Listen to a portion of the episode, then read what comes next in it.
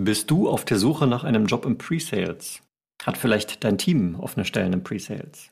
Dann schließ dich dem Pre-Sales Collective Virtual Hiring Event am 4. und 5. März an.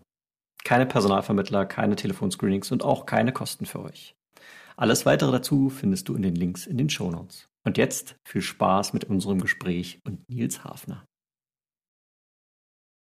Sag mal, Tim, an was denkst du eigentlich, wenn du CRM hörst? Hm, ehrlicherweise zuerst denke ich an Software. Oder vielleicht auch an Vertriebler, Forecasting und schlecht gepflegte Daten? ja, in der Tat. Wobei das jetzt nicht nach einer tollen Experience klingt. Genau, und daher haben wir uns heute einen absoluten Experten zum Thema CRM und CX eingeladen.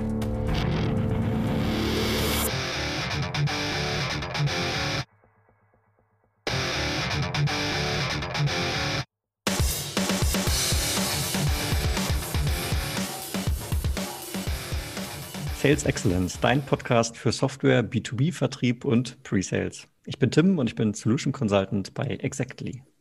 Ich bin der Jan, ich bin Pre-Sales Leader bei der SAP und somit herzlich willkommen zu einer neuen Folge. Ja, und wir haben heute den Professor Dr. Nils Hafner zu Gast. Der ist zum einen Professor an der Hochschule in Luzern mit dem Schwerpunkt äh, Finanzen, nebenbei Keynote Speaker, Blogger, zum Thema Customer Relationship äh, Management und er wird uns später auch erklären, dass es da nicht unbedingt um Software geht. Nebenbei ist er noch ein bisschen in Aufsichtsräten ähm, unterwegs und hat das Thema Consulting zum Bereich CRM, äh, denke ich, in der Schweiz auch maßgeblich mit aufgebaut. Und damit ein ganz herzliches Willkommen. Nils, super, dass du da bist. Hallo Jan, hallo Tim. Herzliches Willkommen. Und äh, jetzt habe ich eine Sache unterschlagen. Du bist ja seit dieser Woche auch selber Podcaster und äh, ich hatte das Vergnügen, gestern deine erste Folge zu hören und ich habe einen, einen Satz noch, noch im Kopf. Ähm, du hast erzählt, dass du mit verschiedenen Leuten bei einem deiner Kunden geredet hast und die gefragt hast, wer ist denn euer Kunde? Und äh, der Kollege aus der IT hätte wohl geantwortet, jeder, der eine Nummer hat. Und das wollte ich nutzen als, als Überleitung ähm, zur ersten Frage. Wenn du über CRM sprichst, ja, worum geht es eigentlich für dich bei CRM? Also für mich geht es als allererstes mal darum, wie Kunden und Unternehmen eigentlich miteinander umgehen. So und CRM heißt ja Customer Relationship Management und ich lege also einen relativ relativ starken äh, Wert auf das Thema Relationship, also Beziehung. Das heißt, dass ich mir überlege, wie kommen wir denn eigentlich von einer Kaufinteraktion hin zu einer Beziehung? Das Doofe ist, wenn du die Leute fragst, wollt ihr eine Beziehung zu einem Unternehmen haben, dann sagen 90 Prozent der Leute erstmal, nein, will ich nicht haben. So, und jetzt ist natürlich die Frage, wie kriegst du das hin, dass du trotzdem so eine Beziehung hast und auch entsprechend systematisch gestalten kannst? So, damit beschäftige ich mich eigentlich, eigentlich beruflich. Wenn du sagst, ähm, von einer Kaufinteraktion zu einer Beziehung, Heißt das, dass die Kaufinteraktion erst stattfindet und dann die Beziehung kommt oder ist es nicht andersrum? Das ist eine ganz spannende Frage, lieber Tim. Ähm, das ist so ein bisschen die Frage nach Hinne und Ei. Und zwar hm, ist das im Prinzip sehr unterschiedlich im, im, im B2B und B2C. Also wenn man, wenn man B2B hat, dann, dann kommt mit Sicherheit vorher die Beziehung, bevor man in irgendeiner Art und Weise einen Kauf eigentlich hat. Das sind also ganz lange Zyklen, gerade wenn wir uns über Softwareverkäufe äh, unterhalten, wenn wir uns darüber unterhalten, wie können wir denn eigentlich in irgendeiner Art und Weise einen Kunden vielleicht auch für eine, für eine, für eine softwaregestützte Lösung ähm, begeistern. Im B2C ist das völlig anders. Da kommt so erstmal so eine Wolke Marketing, ne? und aus dieser, aus dieser Marketingwolke kommt in irgendeiner Art und Weise ein Interesse. So, und ähm, Beziehung wird es eigentlich dann, wenn sich die beiden Beziehungspartner wiedererkennen. Ja, also das muss nicht zwingend Name und eine Adresse sein, das kann eine IP-Adresse sein, das kann ein Gesicht sein, das kann eine Kundenkarte sein. Und insofern, da kommen wir dann auf das, was der, was, was der Jan eben gesagt hat, also auf, auf das Thema Nummer. Nicht? Also ähm, wenn das von der IT-Seite her siehst, dann sagen die IT-Leute ja klar. Also wenn der keine Nummer hat, dann ist das kein, ist das kein Kunde. Okay, soweit, soweit verstanden. Ähm, also es geht um Beziehungen, es geht, wenn ich dich richtig verstehe, um Menschen, die mit äh, Companies, die ihre Produkte, Services und so weiter natürlich verkaufen wollen und, und anbieten, dass da was äh, zustande kommt. Und Das bringt mich dann zum nächsten Thema, wo ich sage, aha, vielleicht geht es ja auch um sowas wie Erlebnisse. Und dieses äh, Buzzword CX oder Customer Experience hört man überall und auch die, also gerade die Softwareanbieter äh, haben das unter Garantie auch auf ihrer Website. Sie haben vielleicht so eine, sogar eine ganze Customer Experience Suite, die sie dir anbieten und wo du ganz viele tolle Dinge machen kannst. Aber gemappt auf das, was was du tust und dieses Beziehungsmanagement und dieses Zusammenbringen. Was ist denn deine Definition von Customer Experience? Ja, also wenn man das im, im, Kontext von CRM sieht, ist es mit Sicherheit erstmal, erstmal die Frage, was soll überhaupt Leute motivieren, so eine Beziehung einzugehen? Ja, das muss ja in irgendeiner Art und Weise eine positive Erfahrung sein. So. Und diese positive Erfahrung ist eigentlich dadurch gekennzeichnet, dass man sich als Kunde dran erinnert. Ja, ohne Erinnerung gibt's keine Experience. Und das ist eigentlich das, eigentlich das Spannende. Und ähm, woran erinnern wir uns? Naja, wir erinnern uns an besonders positive Dinge oder an besonders negative Dinge. So und CX-Management ist natürlich jetzt die Überlegung, wie kann man positive Erfahrungen eigentlich machen und vor allen Dingen, wie kann man diese positiven Erfahrungen eigentlich systematisch erzeugen beim Kunden. Das ist das, was, was wir eigentlich spannend finden, ähm, auf der anderen Seite aber auch negative Erfahrungen vermeiden. Also ist damit ja ein, ein hoch emotionales Thema, oder? Positiv und negativ heißt ja immer, wie ich mich gerade so fühle, in dem was passiert. Ja, ja. Ohne Emotionen entstehen keine Erinnerungen. Und das ist, ein, das ist für mich immer so ein ganz, ganz wichtiger Punkt. Also viele, viele Unternehmen arbeiten da ja auch, wenn sie sowas messen wollen, äh, mit solchen Dingen wie einem NPS, Net Promoter Score. So, und dann fragen die auf einer Skala von 0 bis 10, äh, würden sie uns weiterempfehlen. So, und das Spannende ist eigentlich an so einem, an so einem System, dass man sich eigentlich danach nur noch auf die Kunden konzentriert, die sich an was erinnern die also entweder eine 0 bis 6 geben, im Sinne von denen empfehle ich auf keinen Fall weiter, eher mache ich das Gegenteil. Ich spreche also negativ über dieses Unternehmen. Und auf diejenigen, die 9 und 10 gegeben haben, nämlich die weiter empfehlen würden. Das sind diejenigen, die sich an was erinnern. Niemand erinnert sich an eine mittelmäßige Leistung. Und das ist eigentlich das Spannende. Wir können immer im, Mittelma im Mittelmaß performen, ja. Aber äh, sobald einer kommt, der das dann nur einen Tick besser macht als wir, ist der Kunde weg. So, das heißt also auch die Beziehung ist gefährdet. Jetzt müssen wir uns also überlegen, wie schaffen wir das denn, dass der Kunde sagt, ja, genau da gehe ich hin. Hm. Das hängt ja dann am Ende auch ganz stark damit zusammen, was für Erwartungshaltungen so ein Kunde hat. Ne? Weil nur wenn ich die Erwartungen übertreffe, kann ich ja praktisch dann bei einer 9 oder 10 landen. Beziehungsweise vielleicht ist auch so eine gewisse Gewohnheit. Ne? Was, was habe ich schon gesehen in meiner Vergangenheit?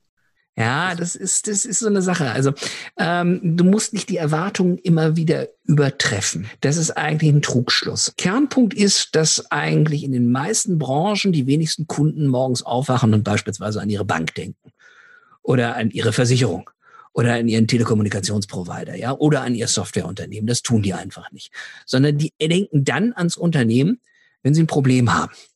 Und ähm, das heißt, es geht eigentlich in den allermeisten Fällen eigentlich gar nicht darum, den Kunden zu begeistern, also die Erwartung systematisch zu übertreffen, sondern es geht vor allen Dingen erstmal darum, Ärger zu vermeiden. Es geht als allererstes mal darum, Ärger zu vermeiden und äh, den Kunden nicht zu nerven. So, wenn man das im Griff hat, dann kann man anfangen, sich zu überlegen, wo punktuell, an welchen Stellen können wir denn den Kunden begeistern. Das ist dann aber eigentlich der zweite Punkt. Also Regel Nummer eins, wie nerv ich meinen Kunden nicht? Und Regel Nummer zwei, wie kann ich denn jetzt eigentlich meinen Kunden begeistern? Und ähm, da haben wir uns mit Tausenden von Kunden inzwischen unterhalten, verschiedene Forschungsprojekte gemacht.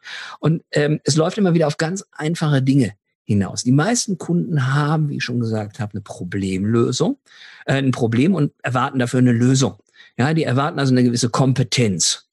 Ja, und auf der anderen Seite möchten sie, dass das der Partner in einer möglichst sympathischen Art und Weise löst. Das heißt, es geht darum, kompetent und sympathisch zu sein. Ganz einfach, wenn ich nur kompetent bin, aber nicht sympathisch, dann kaufen Kunden nur bei mir, wenn ich ein Monopol habe. Ja, wenn sie nicht anders können.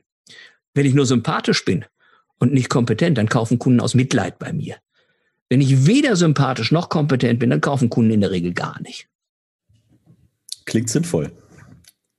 Definitiv. Mich würde nochmal interessieren, du hast gesagt, Regel Nummer eins ist, wie nerve ich meinen Kunden nicht? Und jetzt hast du gesagt, ihr habt mit ganz vielen Menschen geredet im Rahmen deiner Tätigkeit. Wie ist denn da deine, deine Erfahrung? Weil ich stelle mir das, also wenn ich selber versuche, mich so wahrzunehmen, wie ich durch die Gegend laufe und wie viel Informationen, äh, verkaufsfördernde Informationen und so weiter, Angebote auf mich einprasseln, äh, stelle ich durchaus fest, dass ich des Öfteren mal genervt bin von dem ganzen Zeug. Wie, wie klappt es denn mit Regel Nummer eins? Was, was ist deine Erfahrung aus der Praxis? Naja, da haben Unternehmen nach wie vor Mühe. Also vor allen Dingen, ähm, wenn wir uns Verkauf und Marketing anschauen. Das ist so der eine Punkt. Der zweite Punkt ist, dass Verkauf und Marketing eigentlich relativ schlecht zusammenspielen äh, mit dem Kundenservice. So, und ähm, deswegen muss ich so ein bisschen die, diese, diese, diese Silos im Unternehmen auseinanderhalten, weil diese ganze Silo-Thematik fördert nicht unbedingt eine gute Customer Experience, ja. Also äh, ganz grundsätzlich gilt, ähm, ich kann keinem was verkaufen, der gerade ein Problem mit mir hat. Ich muss zuerst mal das Problem lösen. Das heißt also, ich muss mich an und für sich mal darauf konzentrieren, dass mein Kundenservice nicht verkaufsschädigend ist. So, und das haben viele Unternehmen einfach noch nicht drauf. Die fokussieren sehr stark auf Verkauf, die fokussieren sehr stark auf Marketing, fokussieren auf Wow-Momente, äh, fokussieren aber weniger eigentlich darauf, dem Kunden sehr schnell, kompetent und sympathisch ein Problem zu lösen, so dass sie überhaupt den, Re ich sag mal so, dass sie den Boden bereitet haben. Das zweite, was du betreibst, lieber Jan, ist ja die Frage, ähm, wie viel versuche ich zu verkaufen und wie viel Marketing mache ich. Und äh, da haben äh, Unternehmen ganz häufig einfach ein, ein, äh, ein Relevanzproblem. Das ist ja die Frage der Relevanz. Wann bin ich für meinen Kunden relevant? Wann hat mein Kunde eigentlich ein Bedürfnis für ein bestimmtes Produkt, eine bestimmte Dienstleistung? Wie sieht dieses Bedürfnis aus? Und bin ich eigentlich als Anbieter in der Lage, in dem Moment beim Kunden zu sein, wenn er dieses Bedürfnis realisiert? Wenn ich zu früh bin, weiß der Kunde noch gar nicht, dass er ein Bedürfnis hat, empfindet das als intrusive, also als, als, als, als quasi eine Belästigung ähm, meiner Anstrengung von Marketing und Vertrieb. Wenn ich zu spät komme, ist die Konkurrenz schon da gewesen. So, das heißt also, es kommt auf Timing an. So, und Timing ist eigentlich integraler Bestandteil von Customer Experience Management. Wir überlegen uns natürlich sehr stark auch in diesem Zusammenhang, wie kann man dem Kunden eigentlich die richtige Botschaft zur richtigen Zeit über den richtigen Touchpoint oder Diktion über den richtigen Kanal senden. Ja. Du hast von den, den Silos zwischen Vertrieb und Marketing gesprochen ähm, und auch die Voraussetzung, dass im Service erstmal eine gute Qualität da sein muss, damit ich überhaupt noch zusätzlich was verkaufen kann. Siehst du dann fundamentalen Unterschied zwischen B2C und B2B, wie reif jeweils diese Marktbereiche sind oder sind die da auf einem ähnlichen Niveau und sind noch nicht da, wo es hingeht? Leider nicht.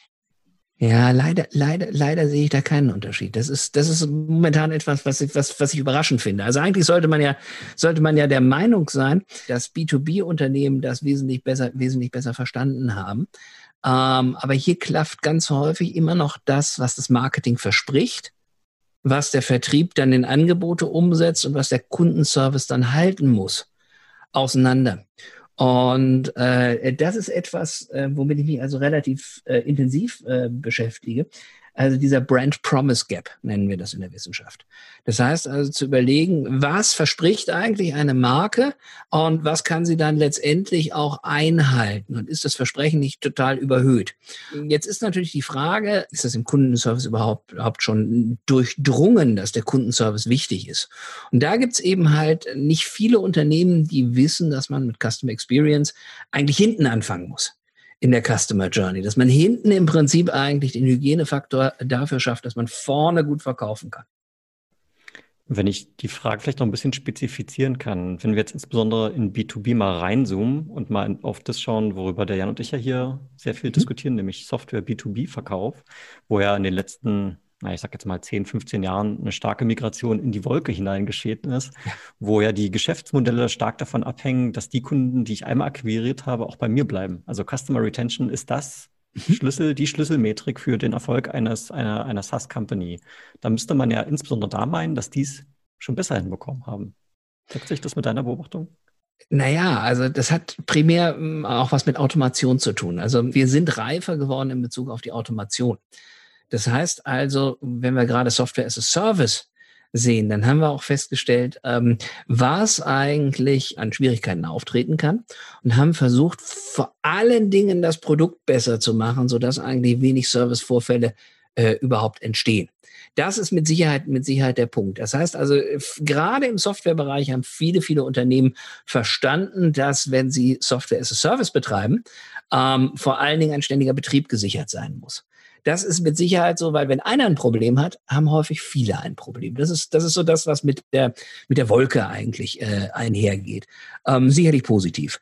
Auf der anderen Seite ist dann natürlich die Frage, ähm, was tue ich, wenn bestimmte Dinge dann eigentlich nicht funktionieren? Und da finden wir das eigentlich ausgesprochen interessant, äh, mal zu überlegen, was kann ich denn automatisieren im Sinne eines Self-Service? Ja, was können Kunden eigentlich selber in Ordnung bringen und, und, und wofür braucht es dann wirklich tatsächlich Service-Fachleute?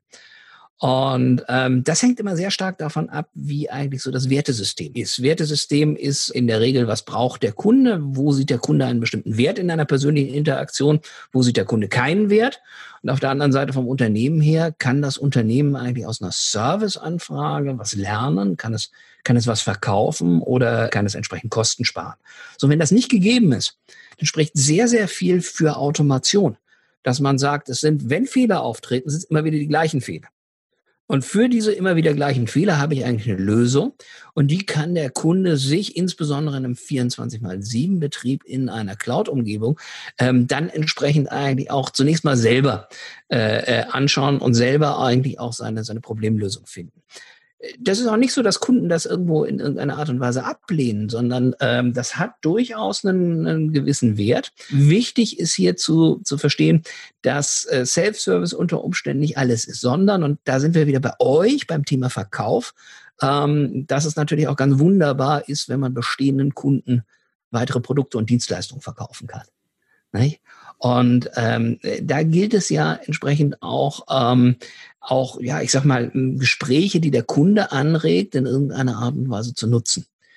Und das finde ich ist eben halt der spannende Teil, dass man sich eben halt überlegt, wo will ich denn eigentlich mit dem Kunden sprechen als Unternehmen und sagt, okay, hier in dem Moment äh, geben wir dem Kunden eben halt mal nicht die Chance, irgendeinen Self-Service in Anspruch zu nehmen, sondern sagen, so reden Sie mit Ihrem Representative, reden Sie mit Ihrem, mit Ihrem Ansprechpartner, weil unter Umständen ist er auf einem zu kleinen Paket, unter Umständen ist er auf einem falschen Paket, unter Umständen gibt es neue Funktionalitäten, die der Kunde noch gar nicht kennt, die man dem vielleicht in irgendeiner Art und Weise schmackhaft näher bringen sollte. Jetzt hast du viel von Kundenservice geredet und äh, was mich nochmal interessieren würde, ist, was siehst du draußen in der Praxis? Ist der Servicebereich oder Neudeutsch vielleicht Customer Success, ist es ein Cost Center oder ein Profit Center? Ach, das sind, das sind alles Cost Center. Das sind alles Cost Center. Also wenn man das als Profit Center aufstellt, dann ist ja schon die Hälfte gewonnen. Ja, dann ist ja von der Logik schon mal die Hälfte, äh, Hälfte gewonnen, weil man da dann eigentlich so ein Center auch darüber führen kann, welchen Profit es denn macht wie viel werthaltige Gespräche es denn eigentlich entsprechend herkriegt. Wenn man das Ganze nur als notwendiges Übel sieht, dann hat man ganz häufig die Frage, wie soll ich sowas denn messen? Wie soll ich denn so einen Wertbeitrag messen? Ja, und als Cost Center ist das eben halt, äh, wir führen das kostenoptimal. Das heißt, ich muss mir als allererstes mal die Frage stellen, ja, so ein Kunde, der ein Anliegen hat, wie lange wartet der denn? Wie lange wartet der denn, bis der sauer wird oder bis der richtig sauer wird? So. Und in dem Moment ist die Kernfrage, wie viel kann ich mir denn eigentlich leisten? Wenn ich aber schon in der Fragestellung bin, da tritt Werthaltigkeit natürlich absolut in den Hintergrund, weil da geht es dann primär darum, äh, Gespräche zu limitieren und möglichst schnell und möglichst kurz zu halten. Und das kann ja in bestimmten Bereichen gar nicht unser, unser Anliegen sein, wenn ich den Kunden wirklich systematisch entwickeln will. Also nochmal, ich nehme hier relativ klar die Beziehungsperspektive ein. Bei mir geht es nicht darum, einen Abschluss, ja, und dann, wie die Versicherer früher gesagt haben, anhauen, umhauen, abhauen, sondern eigentlich sukzessive mit dem Kunden im Kontakt bleiben, um entsprechend eigentlich zu überlegen, was können wir denn noch zusammen machen in dieser Partnerschaft. Äh, du hast ein Wort gesagt und es ist jetzt gerade sowas von weg in meinem Kopf. Ah ja, okay, pass auf, ich hab's wieder. Also ich bin durchaus ein bisschen schockiert, dass du sagst, es sind immer noch so viele Cost-Center oder fast ausschließlich ähm, Cost-Center. Ich habe mittlerweile vor vielen Jahren auch für eine Firma gearbeitet, die einen sehr großen Service-Center-Bereich hatte. Und da haben wir das schon immer propagiert zu sagen, also Service sollte eigentlich Profit Center sein, weil du kannst unheimlich viel Wertigkeit liefern an deinen Kunden. Und das Zweite, und das fand ich ganz spannend, was du gesagt hast, was können wir in dieser Partnerschaft noch mehr miteinander machen oder gemeinsam erreichen? Und das hat ja dann auch viel mit Mindset zu tun, dass ich diese andere Person da eben nicht als Kunde oder noch schlimmer als eine Nummer sehe, sondern zu sagen, ah, das ist eine Partnerschaft, die wir hier haben Und äh, in die möchte ich natürlich auch investieren, von beiden Seiten, um das Bestmöglichste rauszuholen. So, und damit lass uns noch mal ein bisschen stärker in die Praxis gehen. Wir haben ja viel heute schon gehört, aber wenn ich jetzt äh, die Frage stelle, was braucht's denn wirklich, wenn so ein Unternehmen sagt, wir wollen jetzt so eine richtig geile Customer Experience basteln, bauen, erzeugen in Zukunft äh, für unsere Kunden und unsere Mitarbeiter schaffen. Was braucht's denn dazu in der Praxis?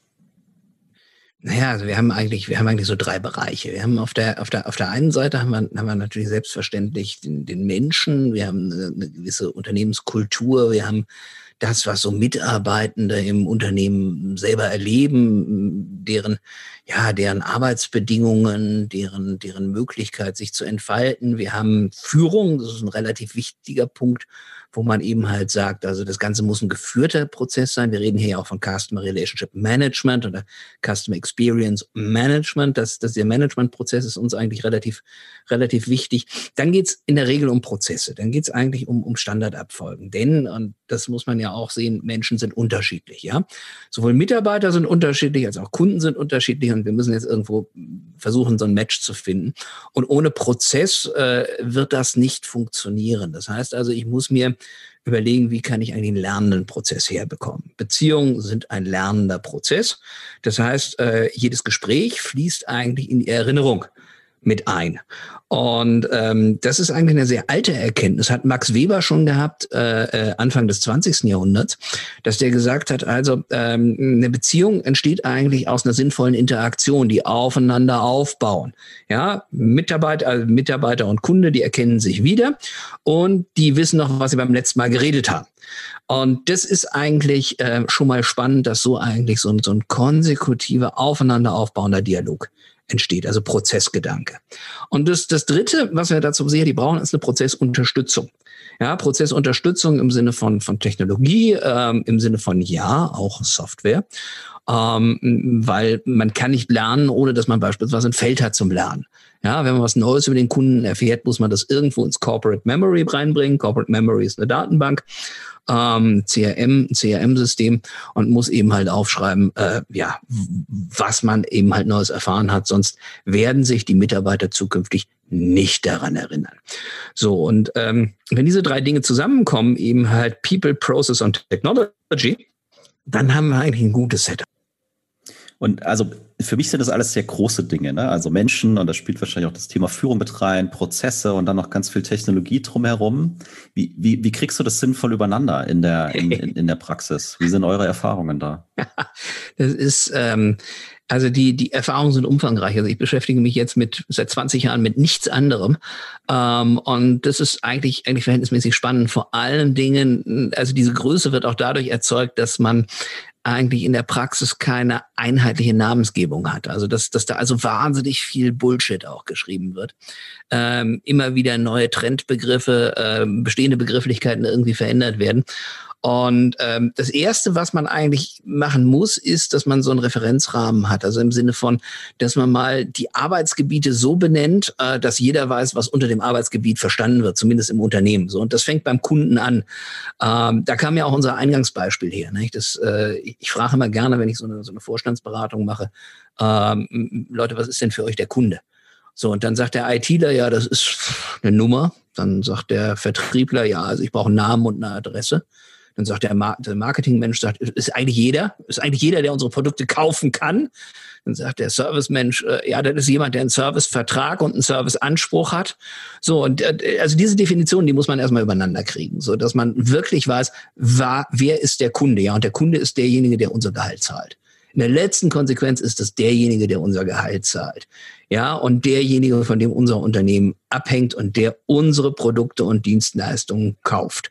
Nicht zwingend derjenige, der es nutzt, da können wir immer noch unterscheiden zwischen Nutzer und Kunde, aber derjenige, der unsere Produkte kauft und der eigentlich auch ein gewissen Bedürfnis hat, äh, weswegen er das tut.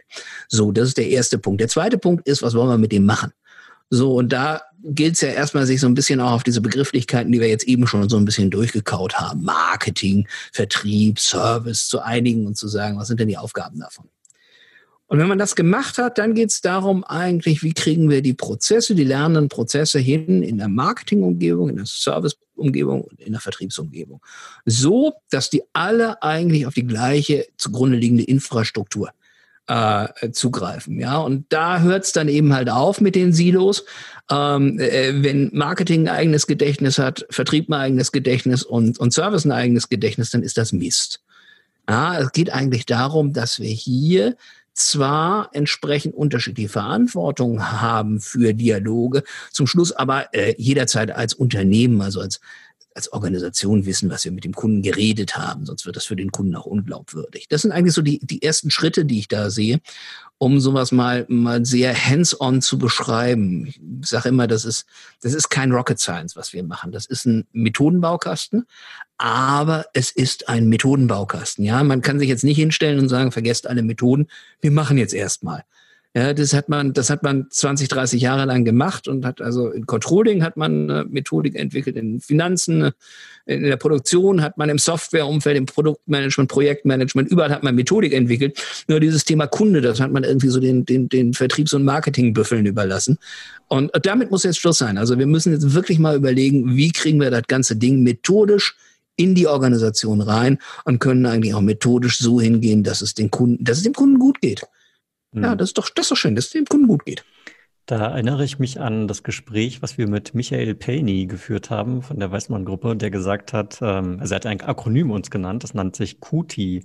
Das heißt, bei allem, was ich in meinem Unternehmen und in Prozessen etc., jedes Mal, wenn ich mir irgendwie eine Unternehmensfrage stelle, dann muss ich am Anfang die K, den Kunden ansehen. Und wenn das passt, dann ist erstmal ein Haken hinter, dann kommt das Unternehmen, dann kommt das Team und dann kommt das Individuum. Finde ich eine sehr schöne, ähm, eine sehr schöne Herleitung, um sein eigenes Handeln in die richtige Richtung zu treiben. Sehr nice. Das ist sehr, das ist sehr nice. Vor allen Dingen, also die, die wirklich guten Methoden und Instrumente erkennt man in meinem Bereich immer, dass die, dass die mehrere Perspektiven integrieren, ja, dass die eine Kundenperspektive nehmen und eine Unternehmensperspektive drüberlegen. Weil ähm, wenn man das nicht macht und sich nur auf den Kunden fokussiert, nur darauf, dass es dem Kunden gut geht, dann kommt irgendwann einer und sagt, damit verdienen wir ja doch kein Geld. Und dann wird das zu einer Glaubensfrage, ja. Und diese Glaubensfrage, die, die endet dann meistens wie in einem französischen Film, in der französischen Komödie mit Louis de Funès. Nein, doch, oh. Ja, also man tauscht Befindlichkeiten aus und äh, man kriegt es eigentlich nicht hin, sowas objektiv zu messen. Und das ist, ähm, das ist die Schwierigkeit, vor der wir heute stehen.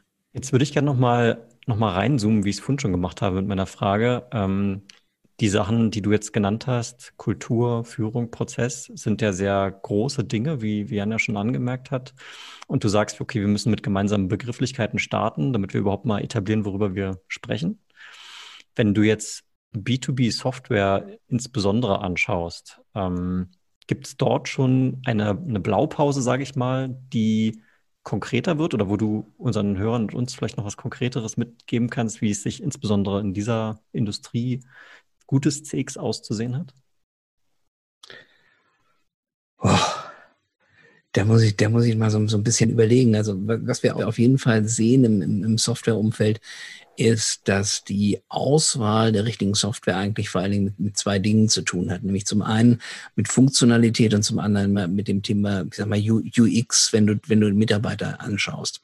Und was man eigentlich sehr, sehr schön machen kann und was eigentlich auch die führenden Firmen machen, ist, dass die sich nicht nur auf den Entscheidungsträger, den, den Anschaffer dieser Software oder das Anschaffungskomitee dieser Software konzentrieren, sondern auch darum, eigentlich mal aufzuzeigen, ähm, welche, welche Vorteile für den einzelnen Nutzer mit der entsprechenden Software verbunden sind. Und zum Zweiten ist es natürlich die Überlegung, eigentlich auch in die Zukunft zu denken und zu sagen, okay, ähm, äh, Stichwort Risiko, Stichwort Sicherheit, wie, wie, wie, wie lange gibt's in unser Unternehmen schon, wie lange wird es das noch geben und was ist unser Plan im Sinne eines Developments für die Zukunft?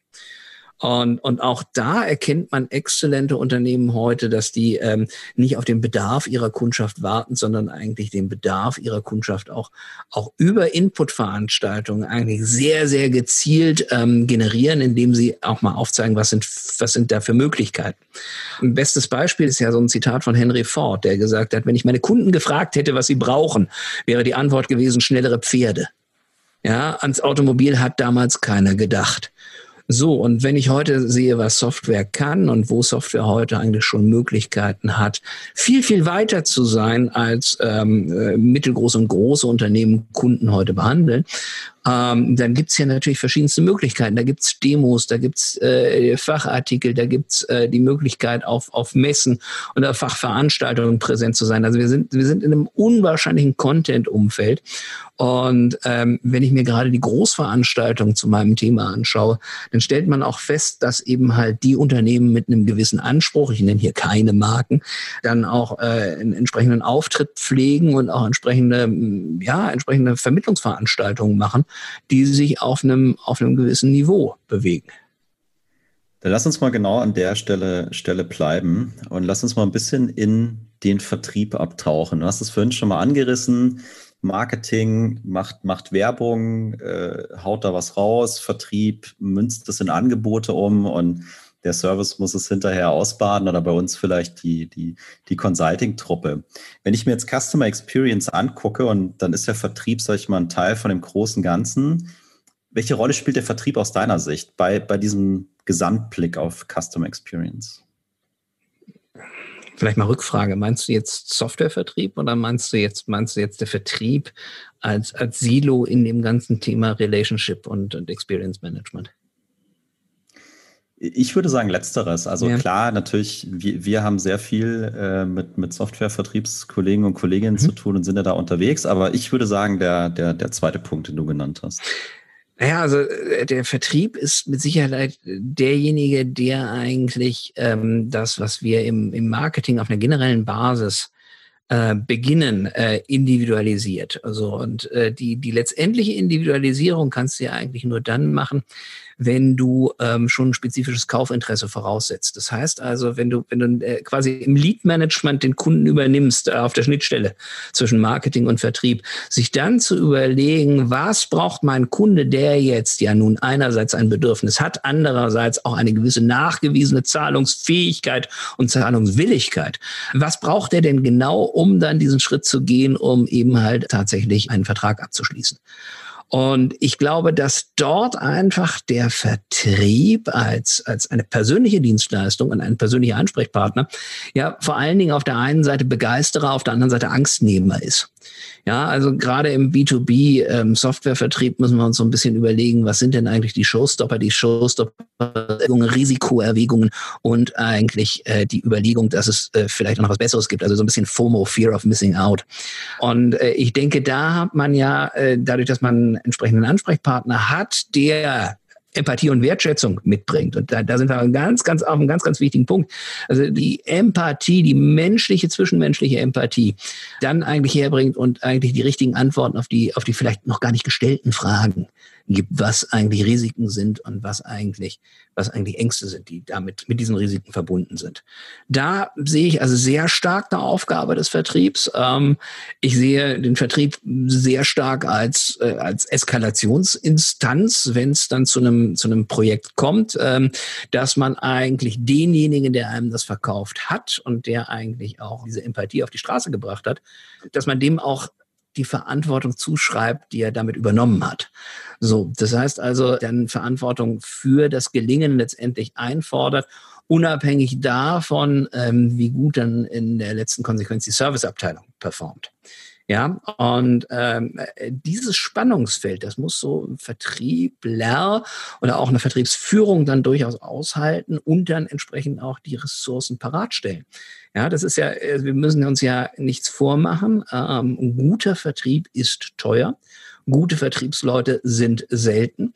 Und äh, die Zeit von den guten Vertriebsleuten, die selten sind, muss natürlich dann dementsprechend auch bezahlt werden und sich über die gesamte Projekt- und Lebensphase des Kunden auch entsprechend rechnen. Also ich finde es äh, sehr, sehr, sehr spannend und auch äh, persönlich sehr, sehr schön, wie du Vertrieb beschreibst und, und, und definierst. Äh, ich kann mich nicht erinnern, dass ich mal mit einem Vertriebsleiter geredet habe, der so über seinen Vertrieb geredet hat. Ne? Dass es um diese Dinge geht, die du vorhin noch angesprochen hast. Partnerschaft und auf der anderen Seite ist ein Mensch und der hat Bedürfnisse und er hat Ängste und Wünsche und so weiter. Und wenn ich das perfekt irgendwie matchen kann mit ihm und der sich abgeholt fühlt und ich mich gut kümmere, dann kann ich erfolgreich sein. Das, ist, das liegt aber vor allen Dingen daran, äh, wie diese Vertriebsleiter letztendlich gezahlt werden und, und wie die geführt werden, über welche Kennzahlen die geführt werden. So, und das ist natürlich etwas, was ich, was ich, was ich ähm, sehr bemängle, das, äh, also dieses Konzept des Relationship Managements und des Custom Experience Managements. Das wird im Marketing toll verstanden. Ja, das Marketing wird auch danach bezahlt. Ja, das wird auch im Service gut verstanden, früher oder später. Ja, das, das ist nicht wahnsinnig Rocket Science zu, zu sehen, dass es eigentlich die günstigste Variante ist, äh, schnell und kompetent dem Kunden weiterzuhelfen und, und dabei auch noch sympathisch zu sein, so dass man auch weiterhin was verkaufen kann. Ist nicht Rocket Science zu kapieren im Vertrieb, wo man nach Umsätzen und nach Zeit eigentlich bezahlt wird. Ja, da ist es schwierig, das umzusetzen, weil ähm, es die Frage ist, in welcher Zeitspanne messen wir den Vertrieb und wie können wir jetzt eigentlich hier für eine Längerfristigkeit sorgen. So, das ist eigentlich, äh, deswegen ist CRM ganz häufig auch der Feind des Vertrieblers, weil es A, Leistungen sehr, sehr transparent macht und B eine viel, viel nachhaltige und längerfristige Perspektive hat, als, äh, als der Vertrieb überhaupt denkt und Vertrieb überhaupt geführt wird. Das heißt also, was wir, was wir hier eigentlich, was du beschreibst, Jan, ist, ist eigentlich schlicht und ergreifend miese Führung. Ja, also und ich meine, ich bin auch bei dir. Ich glaube, dass das oftmals schwierig ist, je nachdem auch in welcher Company du bist. Du hast es angesprochen, je nachdem, wie Leute gemessen und auch vergütet werden, kommst du vielleicht auch genau in so einen, ich nenne es jetzt mal Strudel oder Fahrwasser rein, dass du selbst wenn du wolltest, gar nicht anders kannst, weil die Mechanismen und Strukturen in deiner Firma eben so sind, dass du ja dann gezwungen bist, halt, ähm, halt genauso zu handeln. Und ich meine, wir kennen alle diese so hier monatlicher Forecast Call und Quartalsforecast und so weiter und so fort. Also unheimlich, wie du sagst, kurz gedacht, sehr viel Druck zu erzeugen. Und ich habe so Sätze im Ohr wie, äh, also wir als der, der Vendor sozusagen wir wollen diesen Deal in diesem Monat abschließen. Ja, wo, wo, ich mir schon immer die Frage stelle, ja, hat den Kunden auch mal einer gefragt, ob der das auch möchte? Oder ob das vielleicht bei dem erst nächsten Monat reinpasst, ne? Aus, aus welchem Grund auch immer. Und dann, ja, kommen wir wieder, finde ich, zu diesem Partnerschaftsthema, weil da würdest du ja über solche Entscheidungen hoffentlich einen Dialog führen, ne? um zu einer sinnvollen gemeinsamen, zu einem gemeinsamen Weg nach vorne zu kommen. Naja, vor allen Dingen mal vielleicht zu einer realistischen Einschätzung. Also ich meine, ähm, das erinnert mich immer so an mein allererstes Projekt, was ich machen durfte für eine riesig, riesengroße Strategieberatung, Weltmarktführer im Bereich Strategie, ähm, für die größte deutsche Bank. Ich darf sie nicht nennen, deswegen nenne ich sie nur größte deutsche Bank. Und äh, die größte deutsche Bank wollte eigentlich gerne wissen, ähm, was sind so, ja, wie, wie, wie viel wert sind ihre Kunden denn eigentlich? So, und was haben wir damals als Strategieberater gemacht? Wir haben einen Deckungsbeitrag berechnet pro Kunde, haben denen also gesagt, so zehn Prozent, das sind eure Deckungsbeitragsbringer, das sind eure besten Kunden, das sind eure, eure Umsatzbringer, 40 bis 50 Prozent, ja, mit denen macht ihr heute Verlust. Und so der Rest ist so stuck in the middle, rund um null Deckungsbeitrag. Und dann haben wir uns überlegt, was machen wir denn mit denen? Mit den besten Kunden haben wir gesagt, so, die müssen wir an uns binden. Ja, gesunder Menschenverstand, die besten Kunden müssen wir an uns binden. Es sagt auch keiner, dass die abwanderungsgefährdet sind. Aber wir haben gesagt, wir müssen die an uns binden. Das war so die erste Überlegung. Äh, zweite Geschichte ist, also diese Kunden, die heute nicht profitabel sind, ähm, die müssen wir, die müssen wir standardisieren. Da dürfen wir, dürfen wir keine Smart Shopper zulassen. Und dann wurde da die größte Deutsche Bank 24 gegründet. Und die mussten sich alle in eine Schlange anstellen. Und da konnten wir noch übers E-Banking dann, dann da rein. Und das war also auch, das war der neueste Schrei damals. So, und dann waren die so plus minus null. Und da hatten wir eine sogenannte Durchdringungsstrategie. Denen müssen wir was verkaufen. So, großes Problem ist, wenn wir sagen, denen müssen wir was verkaufen, ist die Frage, will der überhaupt was kaufen? Kann der überhaupt was kaufen? So, und das, das Spannende ist ja ähm, äh, Forecasting. Ja, wenn du also heute, heute Forecasting so betreibst, dass du deine Verkäufer fragst und sagst, ja, wann denkst du denn, dass das der Fall ist? Dann sagt er was und dann sagst du, nee, das geht aber auch früher. Äh, dann ist das in etwa so, wie wenn du einen Finger in den Mund nimmst und in den Wind hältst und guckst, an welcher Seite wird das zuerst feucht. Ja, das ist eben halt genau nicht das, was ich eigentlich euch im Bereich CRM eigentlich mit auf den Weg geben kann. Sowas macht man heute automatisch, ja. Sowas prognostiziert man heute auf Basis von Marktfaktoren, an Basis von Wachstumsfaktoren, an Basis von Zahlen, ja, und nicht an, äh, auf Basis von Meinungen. Also so ein Schwachsinn. So und äh, äh, das allerbeste war dann natürlich diese Sache mit der größten deutschen Bank 24. Da hat man dann gesagt, so den Leuten geben wir ein so mieses Kundenerlebnis, dass sie eigentlich weggehen. Also da ging es darum, die zu vergraulen. Ja, und das ist toll. Da hat man auch nicht gefragt, sind die eigentlich kaufaffin und werden die früher oder später was kaufen. Man hat nur in die Vergangenheit geguckt. So, und das sind eigentlich so typische Fehler, die hat man vor 20 Jahren gemacht. Das ist ein Projekt, das haben wir vor 25 Jahren gemacht. Und äh, das sind eigentlich Dinge, äh, so macht man das heute nicht mehr. So, und ich, genau da möchte ich eigentlich hin, dass man sich vielleicht mal überlegt, was sind denn eigentlich so meine Kennzahlen, die ich habe? Und wie kommen diese Kennzahlen denn eigentlich zustande? Und was kann denn eigentlich, und da sind wir bei, bei dem, wie, wie ist das? Q, QT? QT. QT, QT? QT. Ja. Ach, geil, ich habe wieder was gelernt bei QT. So, da können wir bei Team und Individuum. Was kann denn das Team und das Individuum überhaupt dafür? Und ist das überhaupt ein Ziel, was fürs Team oder fürs Individuum relevant ist? Und kann das das überhaupt beeinflussen? So, und wenn nein, ist das kein Ziel. Und äh, das ist, also wahrscheinlich kann ich meine Vorlesung in, in, in fünf bis zehn Jahren nur noch über, über, über Ziele und Zielgestaltung und Zielführung machen. Ähm, und dann kommt das auch nicht so zu, zu solchen, solchen tollen Sachen, wie du da eben beschrieben hast, Jan. Ich, ich spüre auch da die Emotionen. Ehrlich gesagt wurde ich auch gerade schon so ein bisschen emotional. Ich glaube, im Sinne der Länge der Folge gebe ich jetzt keine weiteren Anekdoten hinsichtlich des Themas Forecast. Nee, jetzt hast du uns neugierig gemacht. Jetzt, jetzt musst du einen raushauen. ich gerade sagen, ja. Nee, okay, ich, ich fasse mich kurz, ja. Also ich bin jetzt inzwischen auch seit zehn Jahren im Vertrieb und immer wieder ist es dasselbe Schauspiel. Zum Glück bin ich ja im technischen Vertrieb und bin deswegen nicht dazu ähm, angehalten, einen, einen Forecast abzugeben. Aber es ist immer wieder ein schönes Spiel, wenn ich dann dabei sein darf, wenn die Account Manager, mit denen ich zusammenarbeite, mit ihren Vorgesetzten sich in einen einstündigen Call, am besten einmal die Woche, vielleicht sogar zweimal die Woche zusammensetzen, irgendwelche Excel-Sheets hoch und runter traversieren, wo es dann darum geht, ja, guck mal, der Deal, der ist doch jetzt hier Best Case. Oh nee, der ist im Commit. Oh nee, das ist hier aber in the Universe und so. Und es ist ein ewiges Verhandlungsspiel, wo ich sage, also das ist in meinen Augen ist es stark verschwendete Zeit, ähm, die viel sinnvoller verwendet werden kann. Und darum sprichst du mir aus dem Herzen, Nils, das, äh, was du da gerade gesagt hast. Ja, Daumen hoch für deine Geschichte. Also ist tatsächlich. Vergiss den Upside nicht, Tim, ne? Da, was soll ich nicht da auch noch was. Den Upside. Den Upside. ja, der. Upside. Ja. Der, ist, der ist auch wichtig, da geht auch immer noch was. Okay.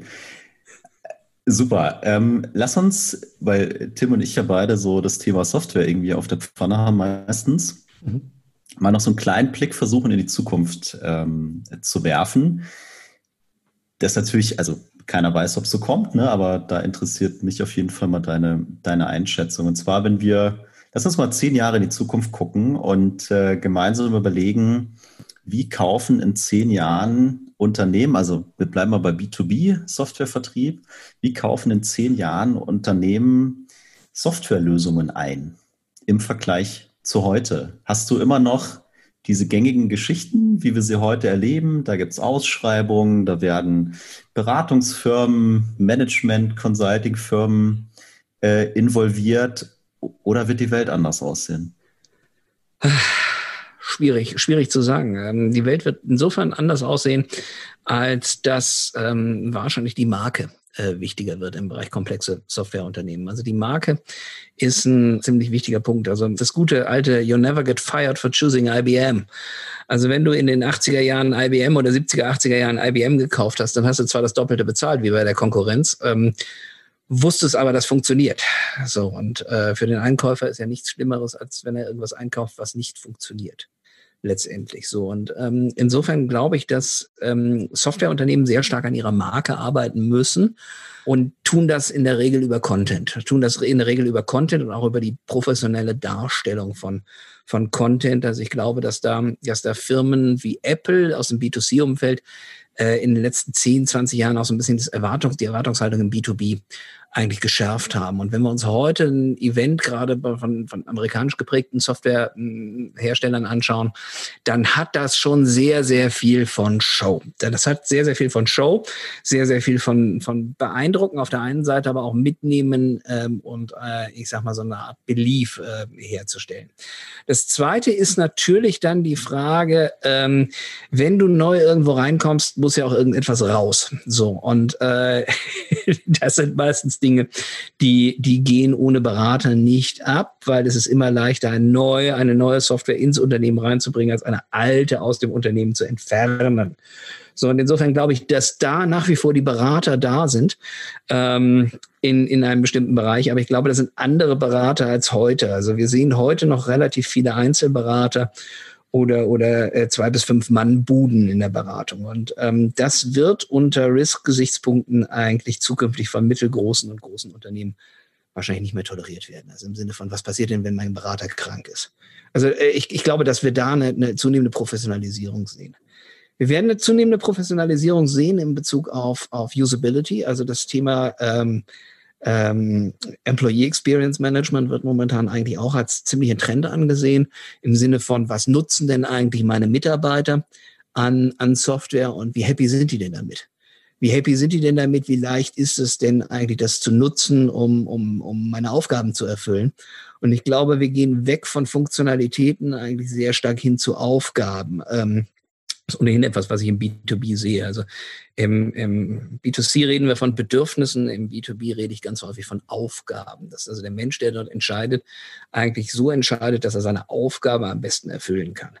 Und das scheint mir eigentlich hier ein, ein, ganz guter Ankerpunkt zu sein, um diesen Bedürfnisbegriff aus dem B2C ein bisschen ins, ins B2B zu, zu übertragen. Ja, und äh, dann eben halt so ein bisschen die, das Thema Ausschreibung. Ähm, ja, werden wir wahrscheinlich machen müssen. Also ich gehe davon aus, dass wir das machen müssen. Ähm, schlicht, und, schlicht und ergreifend, ähm, weil es immer wieder Bedenkenträger gibt im Unternehmen, die natürlich den Nutzen von Neuerungen immer wieder bezweifeln. Ja, also das, das, das sehe ich auch gerne, wenn ich so im Vorstandsboard sitze, präsentiere und die sind eigentlich alle einverstanden und dann kommt irgendwann der Vertriebsbüffel und sagt, das glaube ich nicht. Und dann, dann, kannst du dem noch so sehr ein Szenario geben. Wenn er das nicht will, dann sagt er, das glaube ich nicht. So, und je nachdem, wie, wie integrativ eigentlich so, eine, so ein Vorstand oder so eine Geschäftsleitung funktioniert, äh, ist die einzelne Stimme dann schon mit einem gewissen Gewicht verbunden. So, und ich glaube, dass, dass man hier eben halt ähm, schauen muss, dass man äh, Dinge, die man auch auf Basis von Emotionen entscheidet, und der Mensch ist ja kein Homo economicus, Homo economicus, sondern der ist ja schon Emotiohasi, dass man die in irgendeiner Art und Weise rationalisieren muss. Und das funktioniert wahrscheinlich nach wie vor am besten über Ausschreibungen. Lass uns mal noch bei dem Thema Ausschreibung oder wie, wie, wie es bei uns immer heißt, RFP, RFI, Request for Proposal beziehungsweise Information.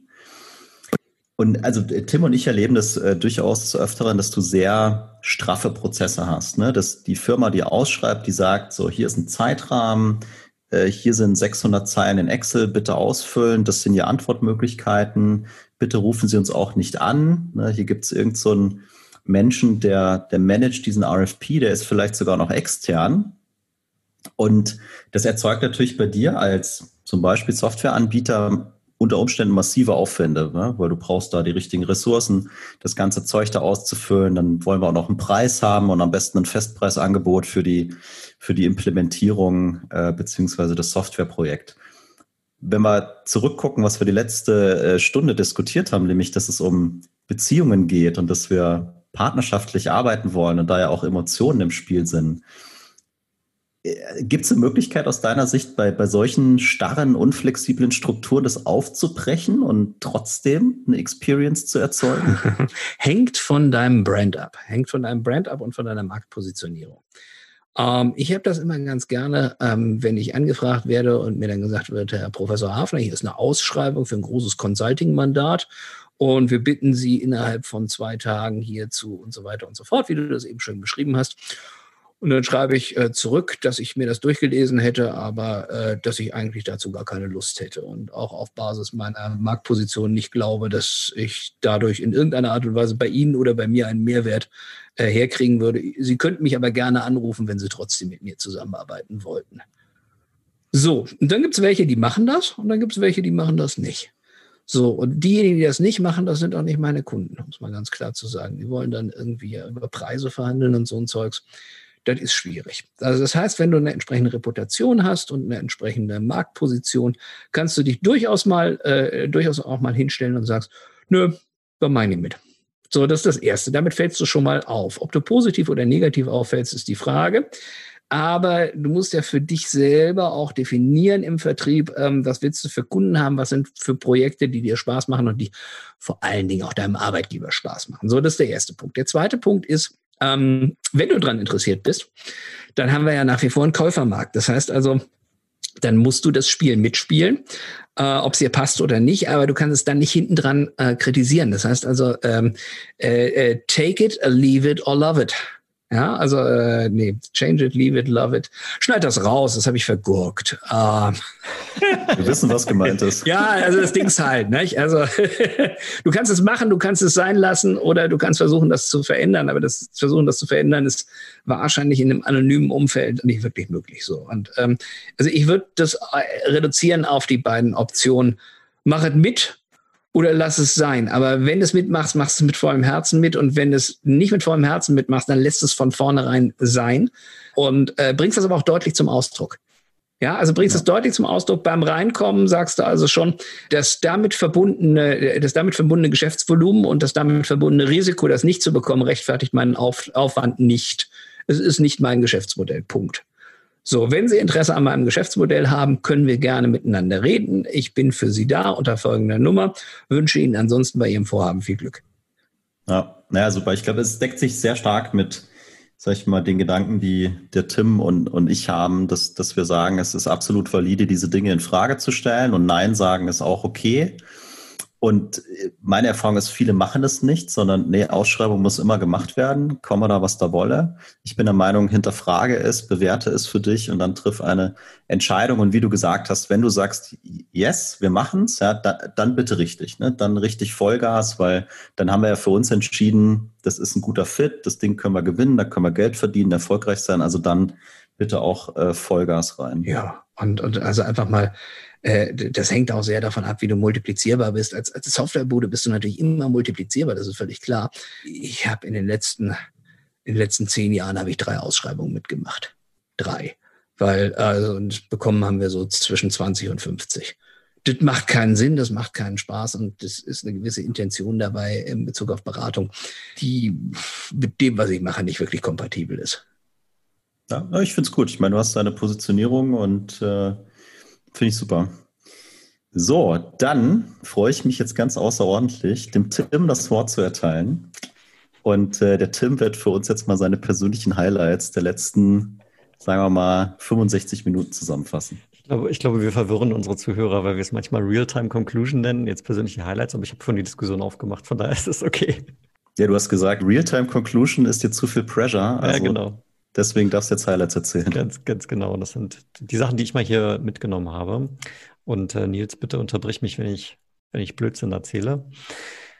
Du hast insbesondere CRM in erster Linie mal als Beziehung zwischen Kunde und Anbieter ähm, definiert. Ähm, das ist für dich der Fokus und da geht es in erster Linie überhaupt nicht um Software. Und ähm, du beschreibst die Customer Experience insbesondere auch als Motivation, eine Beziehung zu führen über eine positive und erinnerungswerte Erfahrung. Genau. Ja. Also ganz klar, ohne Emotionen entstehen eben auch keine Erinnerungen. Und dabei gelten zwei Regeln, nämlich einerseits mal, den Fokus ist, ist, dabei, den Ärger zu vermeiden, das Problem zu lösen, dabei den Kunden vor allem nicht zu nerven. Da muss ich ganz persönlich äh, immer an diese ganzen Marketing-Kadenzen äh, denken, wo man jeden zweiten Tag irgendwie eine neue E-Mail bekommt von, von demselben Unternehmen, weil man doch jetzt unbedingt da was kaufen soll. Ja. Das nervt mich persönlich zumindest und das ist sicherlich auch unter anderem damit gemeint. Regel Nummer zwei, Begeisterung des Kunden. Ähm, denn Kompetenz und Sympathie sind praktisch die Gründe, die ich eigentlich haben will, warum ein Kunde bei mir kauft. Ganz entscheidend für Customer Experience ist vor allen Dingen auch mal zu denken, dass es eigentlich am Ende beginnt, nämlich mit gutem Service. Die Kunden, die ich habe, diese will ich natürlich immer bei mir behalten und will dort die Probleme lösen, die sie potenziell haben. Und es hat auch ganz viel mit Timing zu tun. Ne? Also du hast von das Beispiel erwähnt, ein Kunde, der gerade noch in einem Problem steckt, dem brauche ich gar nicht versuchen, was Neues zu verkaufen. Da muss ich erstmal am Ende anfangen. Im B2B-Software-Bereich haben wir noch die Spezialisierung, dadurch, dass wir natürlich mit Software immer Dinge automatisieren können, können somit praktisch ein bisschen im Unterschied zu vielen anderen Industrien dort mit Automatisierung arbeiten, zum Beispiel sowas wie den Sales Service, hast du als Beispiel genannt. Ne? Und ähm, wenn man jetzt in die Organisation schaut und sagt, wir möchten jetzt mal bei uns äh, CX auf die nächste Stufe bringen, dann muss ich mal im Prinzip drei Säulen beobachten. Ne? Also Kultur und Menschen hast du zusammengefasst und dann Führung und Prozesse, insbesondere lernende Prozesse. Das heißt, über die Zeit müssen wir immer besser werden und dort das Bewusstsein schaffen. Und ein potenzieller Startpunkt für diese Diskussion wäre, gemeinsame Begrifflichkeiten zu etablieren. Also ja. das am Beispiel, wer ist der Kunde? Genau, und eben halt ganz, ganz wichtig, es gibt, gibt im Prinzip auch noch, noch diese Säule Technologie. Also das Technologie ist eine Säule. Ja. Da müssen wir, müssen wir im Prinzip nicht drum rumreden. Also ohne Technologie ist CX nur sehr, sehr begrenzt machbar. Genauso wie ja. ohne Methodik oder ohne Mensch. Also ich glaube, die drei Dinge People, Process, Technology, die müssen im Prinzip zusammenkommen. Und dann haben wir eigentlich eine ganz gute Möglichkeit, das Ganze zu rocken. Ja, danke für die Ergänzung. Und das erinnert mich an eine Folge, die haben wir mit dem Matthias äh, Salomon aufgenommen. War auch ein sehr spannendes Gespräch. Fast zwei Stunden haben wir geredet. Und da ging es hauptsächlich immer um Hypergrowth. Aber der hat genau diese vier Säulen auch äh, erwähnt. Von daher Wiedererkennungswert. Vielleicht hat er auch dein Buch gelesen. Ich weiß es nicht. Könnte sein, dass er, dass er es daher hat. Aber deckt sich auf jeden Fall. Was bedeutet gute Customer Experience im Vertrieb? Also wir haben einerseits mal den Übergang vom Marketing. Ich habe äh, mich darüber gefreut, wie du das genannt hast, nämlich Verifizierung von Zahlungsfähigkeit und Zahlungswilligkeit. Jan und ich nennen das immer, oder nicht nur wir beide, sondern viele im Softwarevertrieb sagen dazu Qualification. Aber so ist mal das eine schöne deutsche Begrifflichkeit. Und äh, hier bedeutet es insbesondere, einerseits zu begeistern und die Angst zu nehmen und dabei Empathie und Wertschätzung auf einer zwischenmenschlichen Ebene zu etablieren. Also auch Vertrieb findet hier immer noch zwischen Menschen statt. Und der Vertrieb ist auch, und das ist für mich auch nochmal ein Takeaway hier, auch eine Eskalationsinstanz. Der kann sich jetzt nicht der Verantwortung entziehen, wenn das Projekt mal abgeschlossen wurde, der Vertrag wurde unterschrieben, sondern der ist immer noch da als Eskalationsinstanz und ist durchaus mitverantwortlich auch für das Gelingen des Projektes, weil er hat es am Anfang mitverkauft und hat Dinge versprochen, zusammen mit dem Marketing potenziell. Und äh, wir wollen den Kunden natürlich dann zufriedenstellen.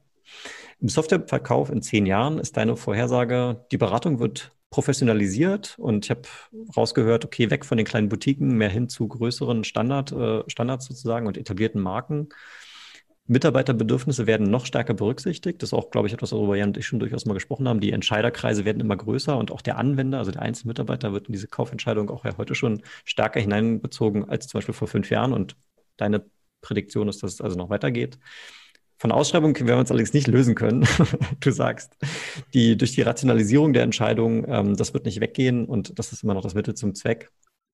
Und äh, ich nehme als persönlichen Leitsatz und, und Takeaway von diesem Podcast mit, weniger forecasten, mehr denken. Denn um zu sagen, was man denkt, muss man vorher gedacht haben. Das ja, hat genau. mir sehr genau. gut gefallen, das hast du im Vorgespräch gesagt. Ja, genau. Sensationelle Zusammenfassung, lieber Team. Äh, dieser Satz da am Ende, der kommt, der kommt übrigens von einem meiner, meiner sprachlichen Vorbilder von Harry Rowold. Der hat immer gesagt, ähm, wenn man ihn gefragt hat, was ist denn so Ihr Leitsatz im Leben, hat er gesagt, sagen, was man denkt und vorher was gedacht haben. Und das fand ich eigentlich immer sehr schön, ähm, weil es gibt so unendlich viele Menschen, die einfach irgendetwas quasseln, ohne etwas gedacht zu haben. Und äh, insofern ist das ein sehr, sehr schönes Fazit. Das hat richtig Spaß gemacht mit euch, ihr beiden. Danke, dass du bei uns warst, lieber Nils. Können wir, glaube ich, nur, nur zurückgeben. Äh, bleibt die Frage, wo man dich am besten erreichen kann. Wir würden sämtliche Dinge wie LinkedIn-Profil, deine E-Mail-Adresse und alles, was du auch sonst noch möchtest, mit äh, deinem Blog vielleicht und so weiter, gerne auch bei uns in die Show Notes ähm, packen. Aber ich vermute mal, der einfachste Weg ist, ist LinkedIn der dir da eine Nachricht zu schicken. Ja, der einfachste Weg ist LinkedIn. Im Prinzip bin ich eigentlich äh, sehr gut erreichbar, auch über Suchmaschinen. Also einfach Nils Hafner eingeben in Suchmaschine. Äh, 99,3 Prozent von allem, was man da findet, bin tatsächlich ich. Es gibt noch einen 17-jährigen Fußballspieler in Deutschland, der mir gerade die Suchmaschinenergebnisse kaputt macht. Das ist eine ziemliche Frechheit. Und es ist offensichtlich vor anderthalb Jahren noch ein Nils Hafner geboren und benannt worden, was insgesamt besorgniserregend ist, weil das ist also eine überproportionale Zunahme. Nichtsdestotrotz, LinkedIn ist schön.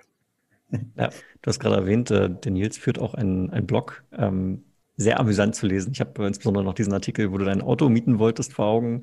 Ähm, stellt schön dar, was Customer Experience bedeuten kann und wo es noch nicht gut läuft. Ich habe heute übrigens mal, heute mal drüber nachgedacht, was sind so die Zukunftsdinge? Wie, wie funktioniert Customer Experience Management in zehn Jahren? Ähm, weil die Kollegen ähm, von, von einem Veranstalter haben mich mal gefragt, was ist denn Beyond CXM? Und äh, bei, den, bei den acht Punkten, die ich da aufgeschrieben habe, habe ich mich erstmal wieder fürchterlich über die bestehende Situation aufgeregt und mich daran abgearbeitet. Das hilft aber heute im Podcast hier ruhig zu bleiben.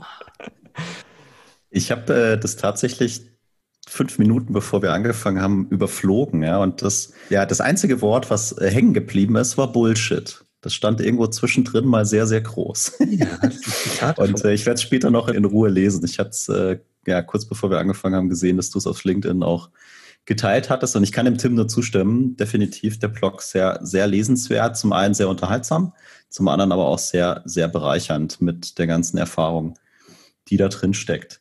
Ja, ich glaube, ich kann es nur so zurückgeben. Ne? Uns hat es auch mega viel Spaß gemacht. Und äh, vielen, vielen Dank, dass du heute unser, unser Gast gewesen bist. Ja, danke schön. Zu unseren Hörern sagen wir natürlich auch, vielen lieben Dank, dass ihr wieder dabei wart. Wenn euch das gefallen hat hier heute, freuen wir uns natürlich, wenn ihr uns bei LinkedIn folgt und uns vielleicht ein paar Sterne bei Apple Podcast gebt oder vielleicht sogar eine schriftliche Rezension. Das bringt uns ganz besonders etwas. Von daher an dieser Stelle auch vielen Dank an euch. So ist es. Und damit bis zum nächsten Mal. Ciao.